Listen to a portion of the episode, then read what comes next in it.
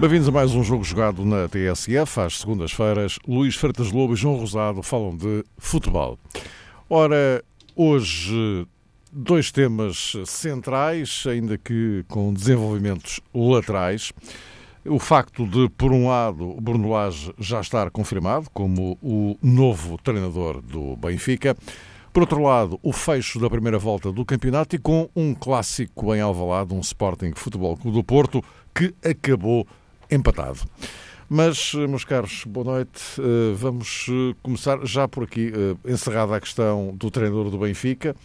Bruno Lage está confirmado por Luís Filipe Vieira até ao final da época, sendo que, João Rosado, começaria por ti, o presidente do Benfica a dizer que Bruno Lage foi a primeira opção e que não falou com ninguém.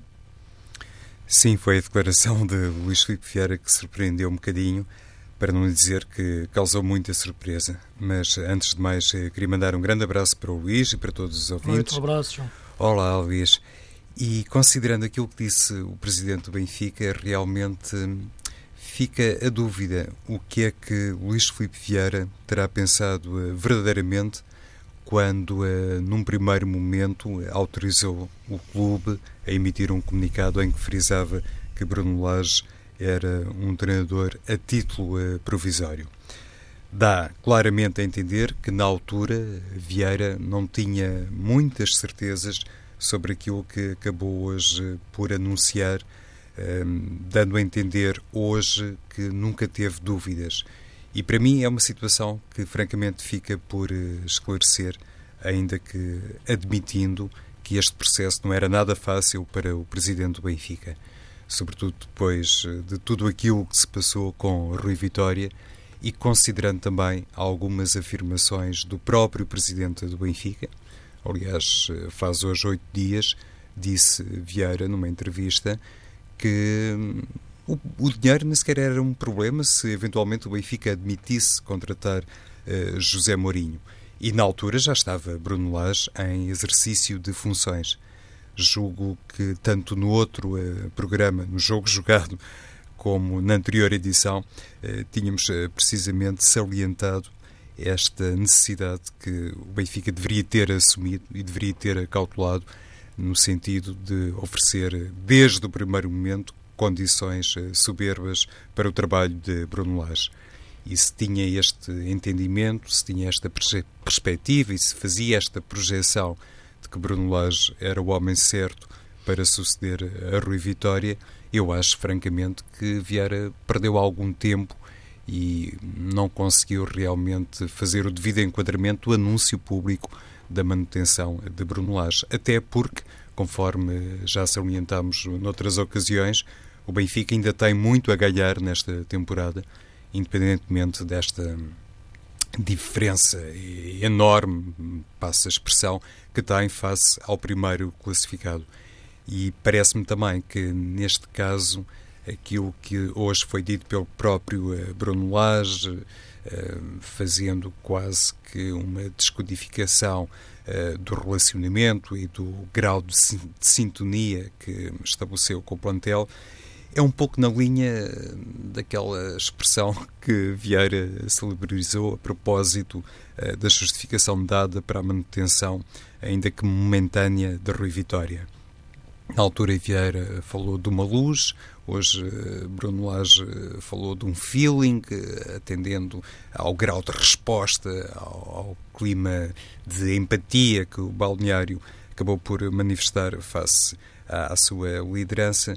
E eu acho tudo isso, no fundo, concorre para o mesmo. Houve uma indefinição mal disfarçada no que diz respeito ao nome do sucessor de Rui Vitória e tudo isso só foi efetivamente ultrapassado porque, entretanto, o Benfica, por mérito de Bruno Lage e dos jogadores, com certeza, acabou por ultrapassar duas ou três etapas uh, com alguma dose de brilhantismo E se não tivesse sido assim, eu estou convencido que ainda hoje é ideal para uh, Vieira. Uh, o Luís Filipe Vieira estaria à procura, obrigado Mário, do sucessor ideal para Rui Vitória.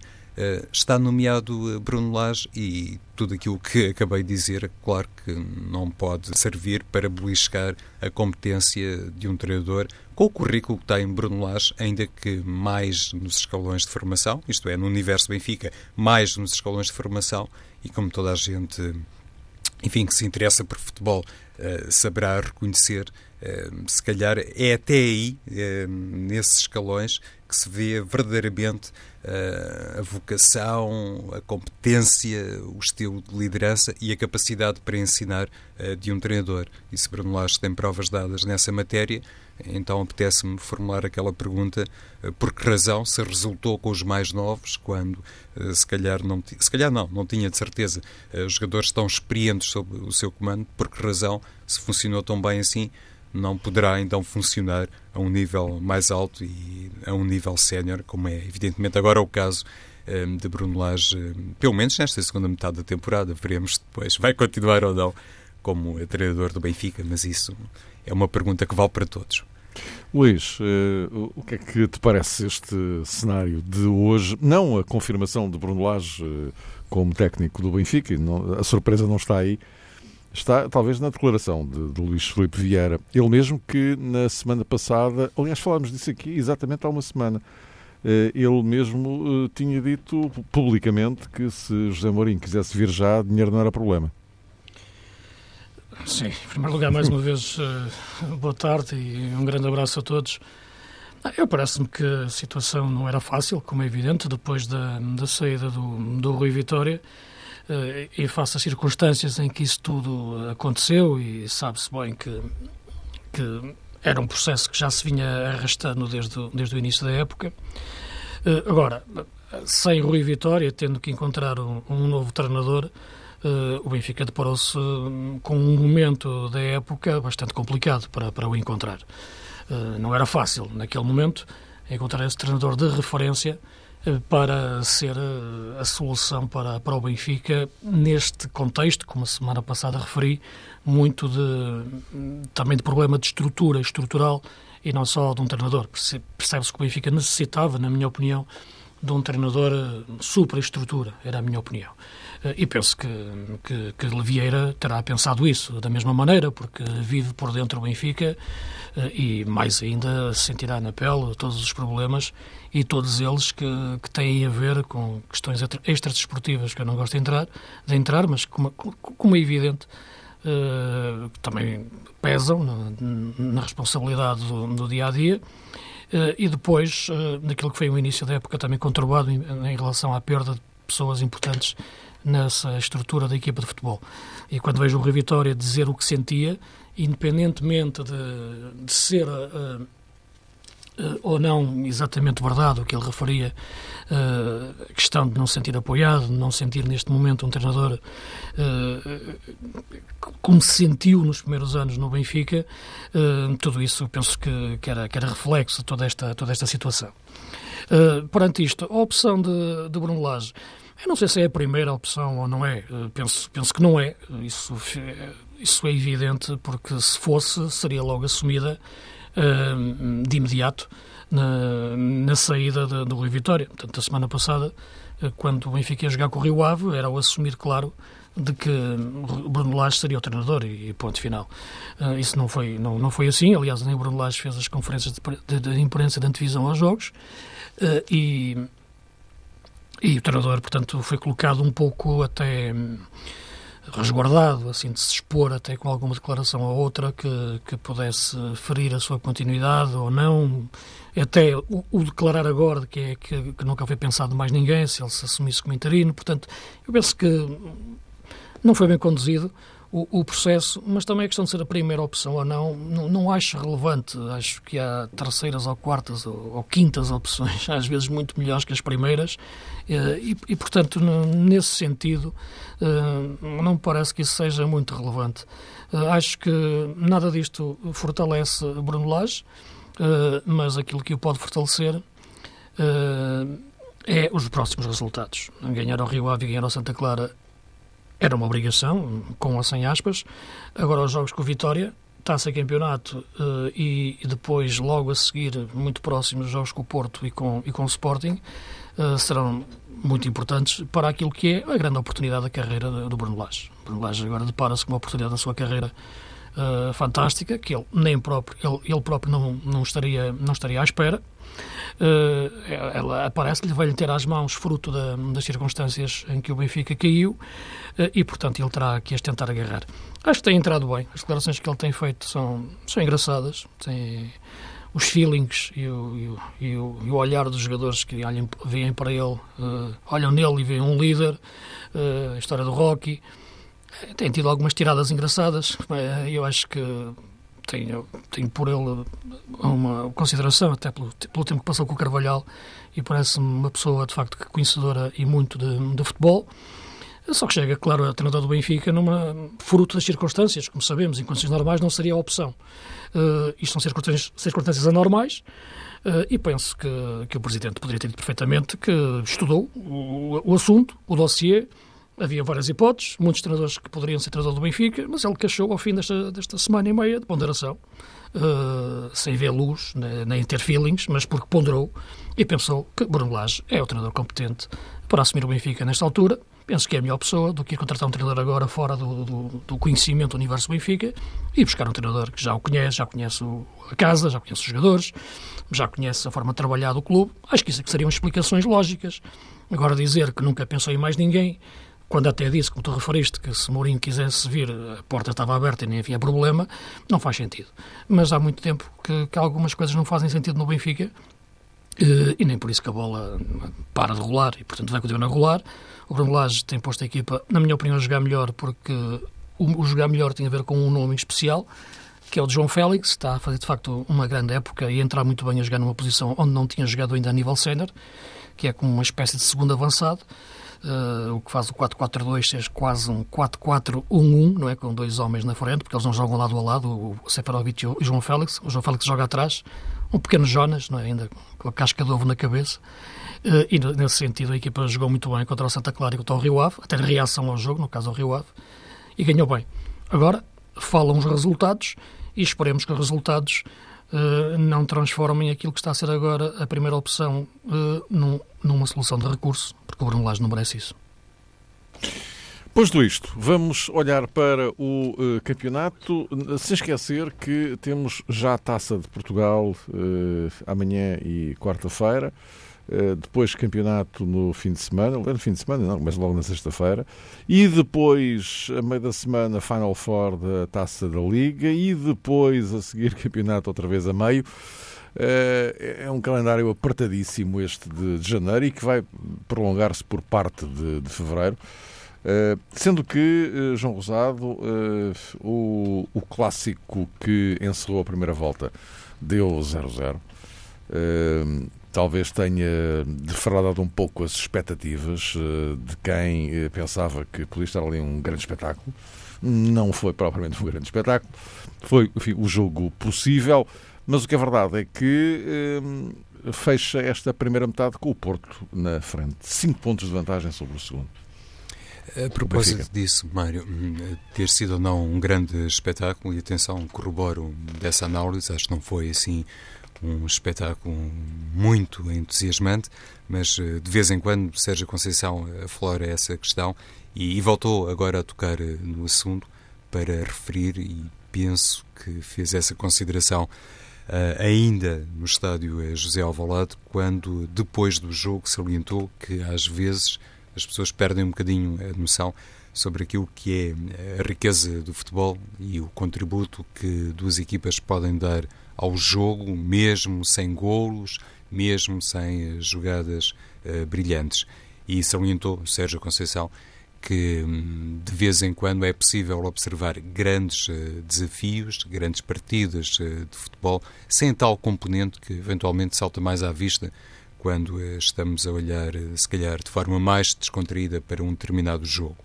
O Sporting Porto trouxe hum, a esse nível, isto é, tentando agora situar-me um pouco na perspectiva de Sérgio Conceição, duas ou três eh, matérias, porventura também um pouco mais uh, salientes, porque Marcel Kaiser entrou de uma determinada maneira, isto é, entrou o Sporting, fez também decisões ao longo do jogo que hum, revelaram uma faceta talvez um pouco mais desconhecida do próprio Kaiser.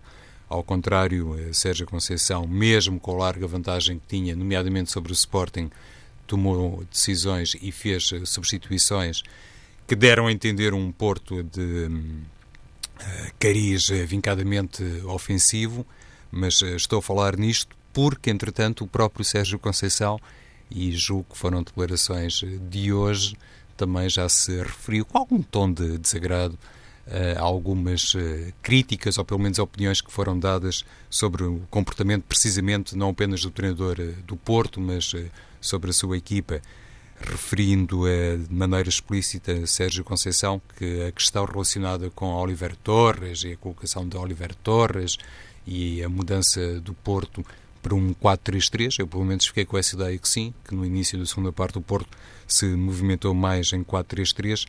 Tudo isso eh, deveria ser analisado de maneira diferente, debaixo de um ângulo um pouco distinto, porque não se colocava muito na perspectiva de Sérgio Conceição a necessidade da equipa ter um terceiro médio e muito menos ter sido Oliveira Torres o jogador a acrescentar essa hum, particularidade, ou pelo menos a protagonizar essa nuance estratégica no Porto. E disse inclusivamente Sérgio Conceição que o próprio Corona, na primeira parte, eh, tinha dado esse sinal à equipa, e é verdade que permutou muito com Marega, sobretudo olhando para a colocação de Marega no corredor direito.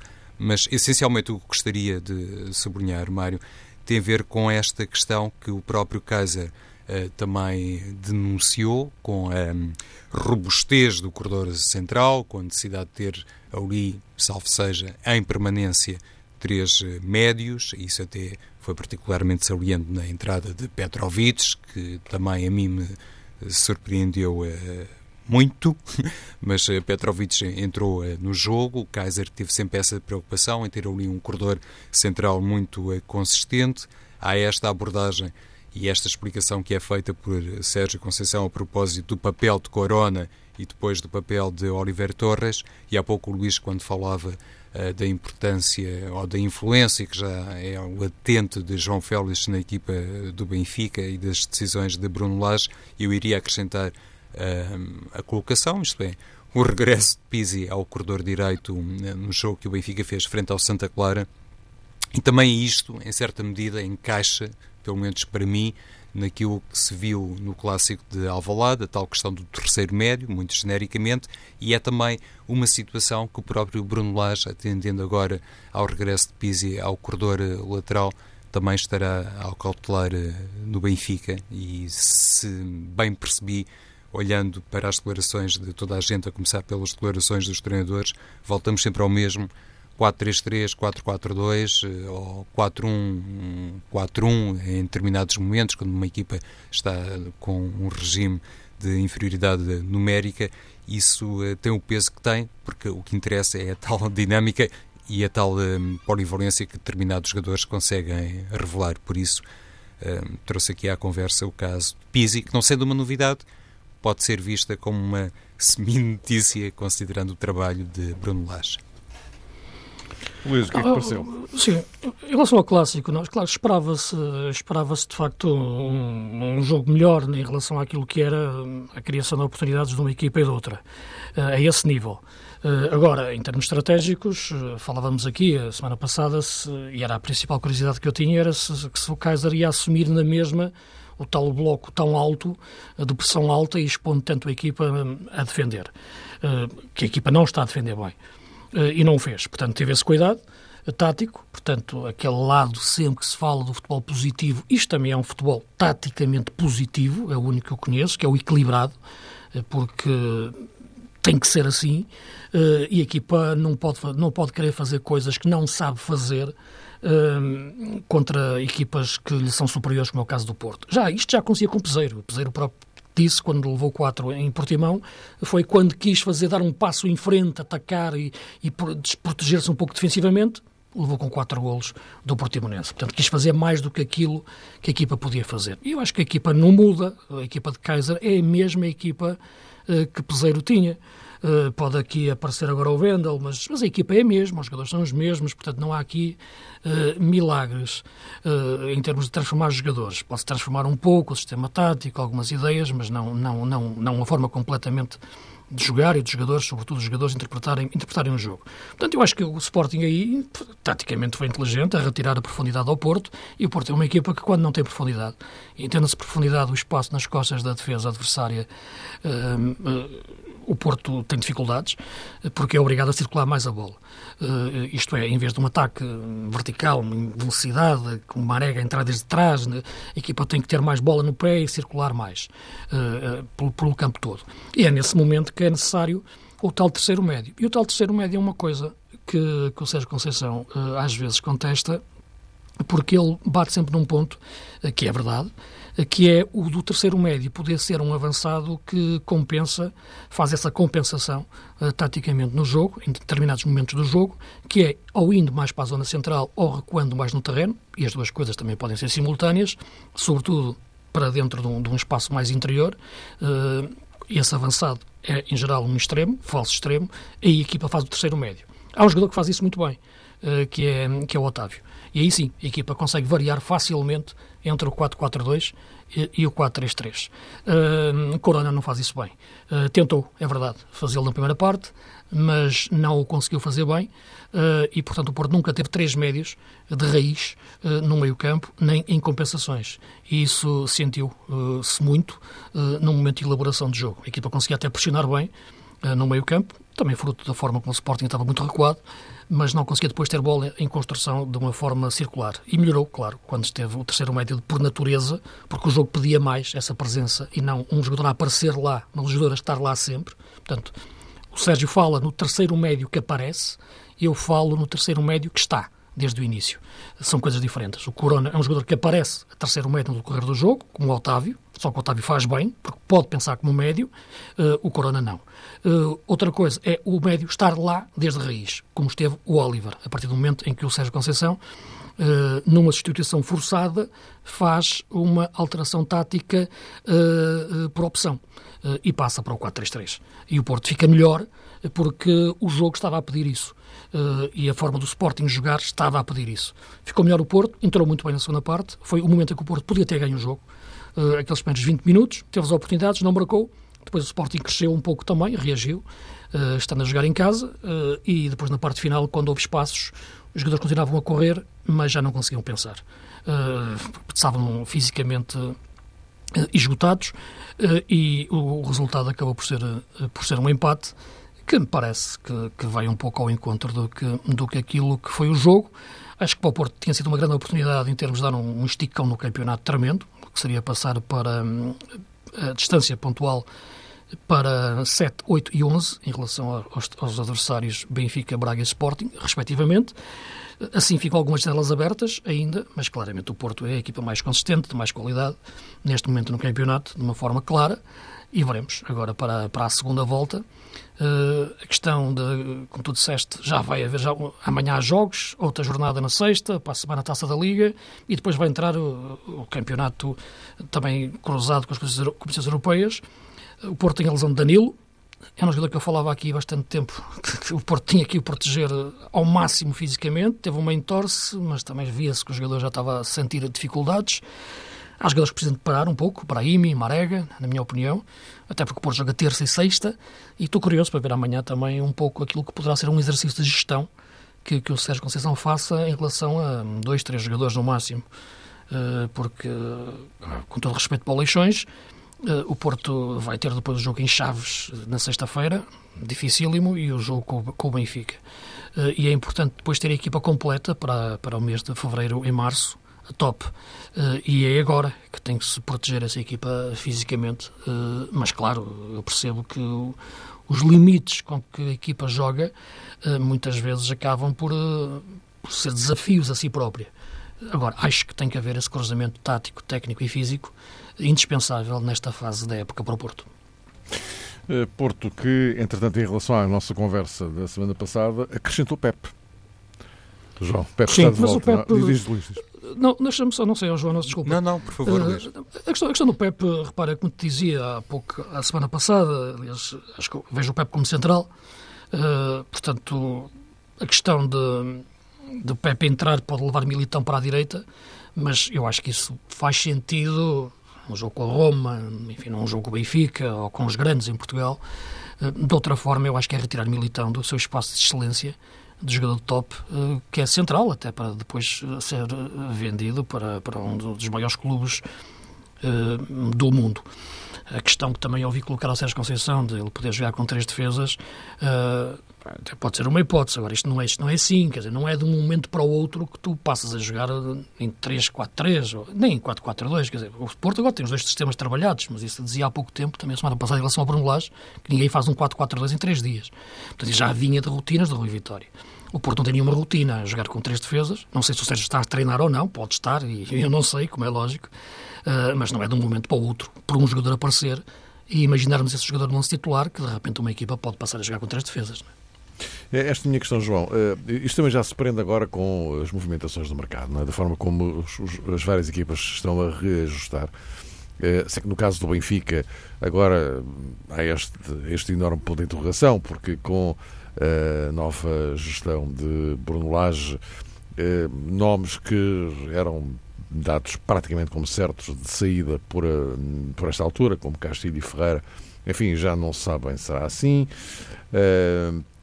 Mas no caso do Futebol Clube do Porto, há é de facto este regresso do, do, do Pep num quadro em que temos um Porto com cinco, a virar o, campeonato com 5 pontos de avanço. Eh, e eh, enfim, claramente apontado como o, o, o grande, ou o principal candidato nesta altura, porque a classificação é o que é. Pois. Mas se calhar, mas calhar não apenas isso, é aquilo que o Porto tem demonstrado eh, no terreno, não é? Porque isto não é só a questão da vantagem pontual. É que comparativamente com os outros, se calhar, direi eu, porventura, temos tido um, um, Porto de rendimento mais equilibrado, mais sustentado. Sim, e sobretudo, Mário, a, a, suspeita que eu penso que é real e que é legítima traçar a propósito do rendimento futuro de Benfica, de Braga e de Sporting, nomeadamente. E o calendário, como dizias, eh, é também o que é.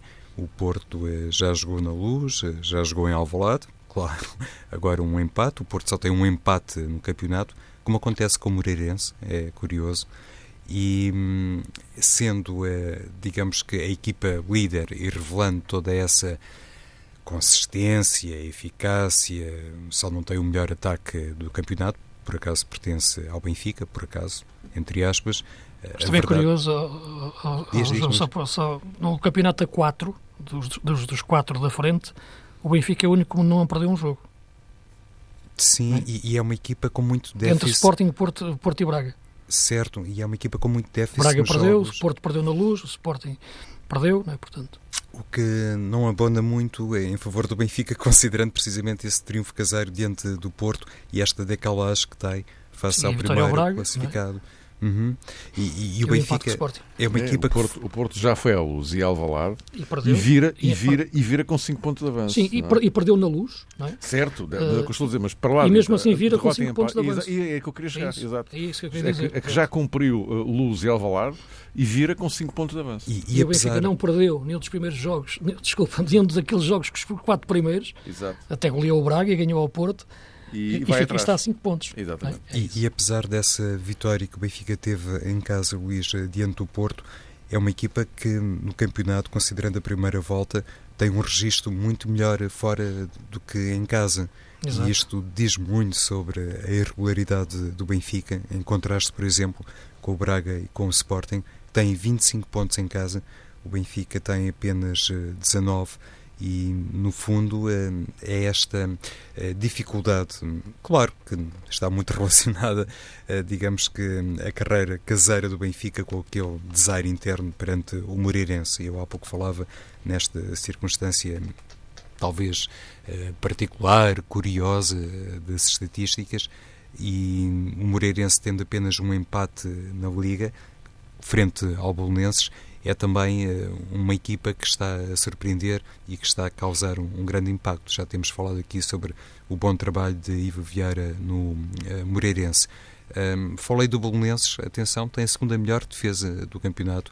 É uma particularidade uh, interessante, porque, por norma, os crónicos candidatos ao título esgotam essas performances no que diz respeito ao número de golos marcados, número de golos sofridos, mas este Bolonenses também tem conseguido excelentes resultados fora, tem de facto alguma eficácia defensiva. Eu não consigo dizer de outra maneira, olhando pura e simplesmente para os números. O Benfica, fora de casa, mantém com um registro mais interessante, em contraponto com o Sporting, que é apenas a oitava equipa da Liga no que diz respeito à pontuação fora de Alvalade, um pouco à semelhança do Sporting Braga. Enfim, são dados eh, com eh, alguma eh, relevância que nos dizem muito também sobre o trajeto e sobre, sobre o tal escalonamento que há pouco o Mário Fernando referia. Um, no que toca ao Porto e concretamente à questão Pep, já agora para não perder um lançamento que há pouco fizeste, Mário, ao Luís, se calhar esta ausência de Danilo até resolve aqui um problema e um dilema para Sérgio Conceição. É evidente que ele sabe que Pep, como qualquer outro jogador do Porto, e isso tem sido extraordinariamente marcante na orientação técnica de Sérgio Conceição, esta temporada e na anterior, qualquer jogador sabe que pode, inclusivamente, passar uma temporada no banco. Tem é que uh, se treinar de maneira a convencer o treinador. E Sérgio Conceição, a propósito de outro Sérgio, do Oliveira, fez agora também uma referência sobre isso, sobre o comportamento que cada um tem que manifestar sempre e tem que revelar no treino, de maneira a poder também uh, ter uma palavra a dizer uh, na decisão sobre o 11 inicial para cada jogo mas Sérgio Conceição não podendo utilizar, talvez no próximo mês, eh, Danilo Pereira eh, ali no meio campo defensivo, como jogador da posição 6, ou a fazer articulação com o colega, julgo que um, eh, tem aqui um contexto muito bom para poder pensar numa coabitação entre Éder Militão, Felipe e Pep, até porque, conforme também já disse o treinador do Porto, tanto Éder Militão como Pep, nomeadamente, têm essa polivalência e qualquer um deles pode jogar no meio campo. Por isso, nem ficava surpreendido se o substituto de hum, Danilo Pereira nos próximos jogos do Porto fosse Pep. E uh, agora, em relação a um, um, olhar um bocadinho mais, uh, Luís, um bocadinho mais vasto, campeonato. se quisermos, para o campeonato, não é? Uh, porque, enfim, em relação a isto, que o Porto, o Porto não parte na pole position, o Porto está na pole position e destacado na, na, viragem do campeonato.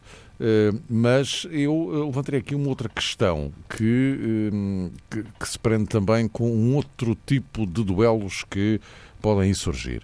Porque eh, se, enfim, esta cadência se, se mantiver, a, a partir dada altura, vamos certamente, Luís, ter aqui um duelo muito apartado pelo segundo lugar. E o segundo lugar não é irrever, i, i, perdão, irreversível. Não é, não é irrelevante. Não é relevante, sim. Claro é, é, muito importante. Porque, por causa da contabilidade da, da Champions, porque é fica, fica, ali uma porta aberta, pode entrar ou pode não entrar, mas uh, haver porta ou não haver porta faz toda a diferença, não é? É, veremos. Ainda é muito cedo para, para entrarmos nessa, nessa, Sim, mas eu, mas eu, estava a dizer, só no pressuposto Sim. de que se esta cadência se mantiver, se, não é? Veremos, claro. Poderemos vir a ter esse, esse caso. Sim, isso vamos ter sempre, eu acho que vamos ter sempre, independentemente de, de quem destacar na frente. Agora, claro, se o Porto mantiver este andamento, se o Porto for na segunda volta a mesma equipa que foi na primeira, sim, esse, esse, esse debate vai estar completamente em aberto para Benfica, Sporting e Braga. Agora veremos eh, o que é que o Porto faz na, na segunda volta. Tem tudo para fazer uma segunda volta melhor que a primeira em termos daquilo que é a sua consistência de jogo e o crescimento e as contratações que está a fazer. Não sei se o Porto vai ou não ao mercado ainda. Não esqueça que o Porto acabou por sair o Bazur, o médio, o holandês, que confirmou, portanto, que era um jogador problemático e por isso tinha tanto valor e, e tantos problemas. Uh, e, e, foi um médio que era importante, eu cheguei aqui a dizê-lo, que, que, que, achava que, que, era uma boa contratação e interessante o jogador, e o Porto também acharia, senão não o contratava, mas que, que não, estava, não estava a dar certo. Uh, agora, veremos. Olha, deixa-me só referir, se tivermos a oportunidade, olhando para o campeonato e fazendo só uma fotografia porque há uma coisa ou outra que eu queria dizer uh, uh, em relação ao campeonato e tenho gostado de ver algumas equipas. O, o, João há pouco fez referência ao Moreirense, que é de facto, em termos de modelo de jogo, de projeto de jogo, a mais interessante até agora e mais coerente, porque também estava a gostar muito do Rio Ave. Mas esta mudança de treinador, eu sei que foi forçada e não está em causa aqui a competência do Daniel Ramos, mas é uma ideia de jogo completamente diferente do, do, do Zé Gomes. A equipa ontem, já na luz tinha feito, mas ontem voltou a jogar em 4-4-2. Uh, frente ao Vitória de Setúbal e de uma forma completamente diferente do que estava a fazer até agora. Portanto, a equipa está no meio de uma ponte uh, de identidade existencial uh, e está a confundi-la um pouco. Veremos, porque há jogadores que estavam a jogar muito bem, como o Fábio Coentrão, a partir da direita, dentro daquela forma de, de jogar. Esperar que o Vitória de Guimarães, o Vitória, estabilize na, no seu crescimento. Uh, o caso do Bolonenses, deixa-me referir, porque de facto é interessante uh, a performance que o Silas está a fazer, mas uh, eu, eu, não, eu não é fazer um apelo, porque quem sou eu, não é? Porque o Bolonenses sabe dos, dos seus problemas. Mas é, é insustentável assistir à, à, questão do Bolonenses. As pessoas deviam ter a mão na consciência. Do Rui Pedro Soares eu não espero, não espero isso, não é pelo, não espero isso, assumi isso, faço entender, porque é presidente da SAD, Portanto, está ali a gerir a SAD e bem, na forma quando entrou, que foi decisiva para salvar o Bolonenses, uh, e está, de facto, a fazer um grande trabalho na SAD. Uh, portanto, ponto. Uh, mas é a SAD. Agora, os homens que estão à frente do clube, independentemente das questões que tenham razão ou não, não quero saber disso. Mesmo questões pessoais que possam ter com o Pedro Soares, mesmo que não se deem bem, que não se querem, nem, se queiram, nem se queiram ver pintados um, um à frente do outro, que olhem primeiro para a história do Bolonenses que é muito maior do que o Rui Pedro Soares ou do presidente atual do Bolonense, ou de todos os presidentes do Bolonense juntos na história. Uh, e a equipa devolver-se novamente ao estádio do Restelo, onde tem que jogar, com a cruz de Cristo ao peito e haver um clube de futebol dos bolonenses. Desde sempre que eu me aprendi a ver jogar assim e a gostar dos jogadores do bolonenses, ir a, mais vezes para para Lisboa quando ia programas à noite de domingo esportivo e coisa do género na RTP, ir ver o bolonense ao Restelo. Uh, ponham a mão na consciência e tenham respeito pela história, cheguem a acordo. os problemas que têm não interessa para nada. O Belenense é maior do que tudo isso e tem que resolver esse problema. E o Belenense deixar o Jamor e ir para o Restelo. Desculpem lá ter de dizer isto. Enfim, não há nada especial que me liga ao Belenenses, a não ser o sentimento e a memória e o respeito que acho que tenho eu mais eu do que quem está lá à frente, a todos os níveis. Diz João. Um, o Belenenses só perdeu em Alvalade. Sim. Curiosamente, o, o, o, tal empate, o único empate que tem o Porto foi em Alvalade, foi agora, e o Belenenses tem esse registro muito uh, positivo que ilustra o trabalho que insistentemente temos sublinhado aqui de Jorge Silas. Houve ali uma altura no campeonato em que parecia que as coisas não estavam assim uh, tão equilibradas como isso uh, no universo bolonense, nem de propósito, mas depois, olhando estritamente para a carreira da equipa, houve de facto essa capacidade para ir colecionando, sobretudo fora de casa, resultados eh, muito, eh, muito interessantes. E por isso eu há pouco chamava a atenção para eh, a diferença que, por exemplo, o Benfica registra nesse domínio, porque tem uma pontuação boa fora de casa, como o Porto, mas na luz tem tantos pontos como tem fora, e isso para uma equipa que se propôs à reconquista do campeonato português, obviamente é um pouco penalizante e somos sempre capazes de encontrar neste aspecto diferenças estatísticas que depois uh, descodificam a carreira das equipas nesse aspecto, o Sporting lá está fora de casa, é uma equipa que tem que progredir muito e há aqui uma particularidade estatística que eu iria acentuar a propósito precisamente do Sporting Clube Portugal.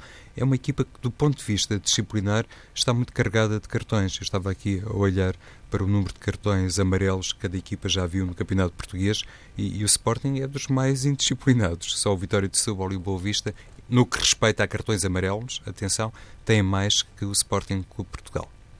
Estamos quase no, no fim, uh, um, um minutinho para, para, para cada um. Uh, Vitória de Guimarães, uh, quinto, com os mesmos pontos de Belenense e Moreirense. Atenção a este dado. E depois temos no fundo da tabela Feirense, Chaves e Aves na zona de despromoção. Luís, são os três que estão na zona de despromoção quando vira o campeonato. Surpreende, não? O Chaves um pouco, sinceramente um pouco, enfim, o plantel teve algumas baixas em relação à época passada e a equipa não está a reagir, eh, já mudou de treinador. enfim, espero que lhe corra bem a vida ao Tiago Fernandes, mas lá está, estás num momento de crise e vais buscar um treinador que é estreante. É? Portanto, são opções que muitas vezes tenho dificuldade em entender, embora veja no Tiago muito potencial, mas isto pedia-se já um, uma velha raposa neste tipo de situações. Embora, vamos ver, ganhou este jogo e agora terá este, esse grande jogo com o Porto. Uh, o Marítimo é sempre um clube muito difícil. Uh, veremos se o Petit consegue salvar. Uh, isso, quando digo salvar, é subir na tabela uhum. uh, e, e, e, olhar sempre com preocupação aquilo que continuam a ser os crónicos problemas financeiros do, do Vitória de Setúbal. Vitória de Setúbal, exatamente. João, mesmo para fecharmos, já estamos Sim, em cima da hora. o campeonato português, lá está, tem as características que tem há muito tempo, entre o segundo Benfica e o quinto há 10 pontos de diferença.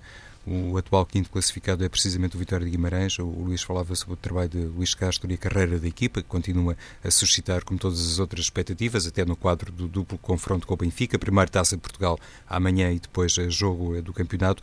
Mas existe aqui realmente uma diferença de 10 pontos que hum, noutra hum, liga não seria assim muito uh, admissível, nem assim muito uh, projetável, atendendo também àquilo que acho que já referimos aqui nos programas, que tem a ver com algum decréscimo de qualidade, uh, sobretudo dos três grandes, e até poderemos depois juntar numa análise posterior o próprio Sporting Braga. Se isto de facto é assim, se os três grandes baixaram um pouco, para não dizer uh, bastante, então por que motivo temos aqui os 10 pontos entre Benfica e Vitória de Guimarães? Voltaremos eh, ao assunto, não é? Garantidamente. Ok. Meus caros, voltamos para a semana.